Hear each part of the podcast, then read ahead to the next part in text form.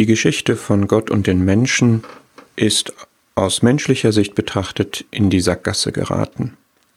Ursprünglich war da Gott, der Gemeinschaft wünscht, der all diese herrlichen Eigenschaften von Licht, Leben und Liebe hat, die er mit den Menschen teilen wollte. Er hat die ersten Menschen geschaffen, die haben sich gegen ihn entschieden, wollten unabhängig sein, haben sich von Gott getrennt und haben eine Menschheit, eine Welt ohne Gott aufgebaut, die im Kern von dem gekennzeichnet ist, was Gott gerade nicht ist, nämlich von Finsternis, Kälte, Orientierungslosigkeit, Hass, Gleichgültigkeit und Tod. Dass wir das alles nicht im Extrem erleben, darüber können wir uns freuen, und doch erleben wir genug davon und müssen anerkennen, im Kern ist es so. Das Problem des Menschen ist ein doppeltes, er hat die Sünde in sich, er möchte von Gott unabhängig sein, und er sündigt, er verfehlt immer wieder Gottes Ziele. Und er kann nicht zu Gott zurückfinden.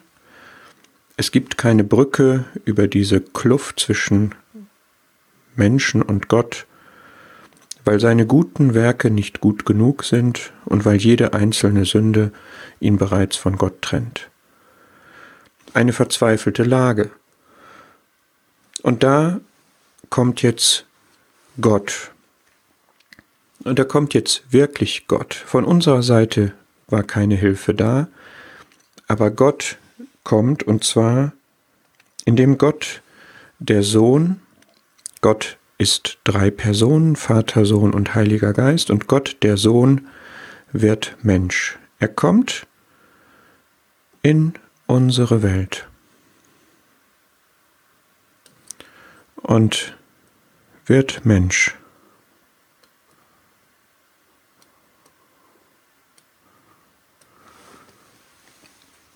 Und dieser Mensch Jesus Christus, Gottes Sohn und Mensch zugleich, ist genauso wie Gott. Er offenbart Gott, er zeigt, wie Gott ist. Er ist selber auch Licht, Leben und Liebe. Etwas Einzigartiges. Kein Mensch ist so, wie er war. Wozu führt das? In dieser Menschenwelt, die sich von Gott getrennt hatte, gibt es wenige, die an Jesus Christus geglaubt haben.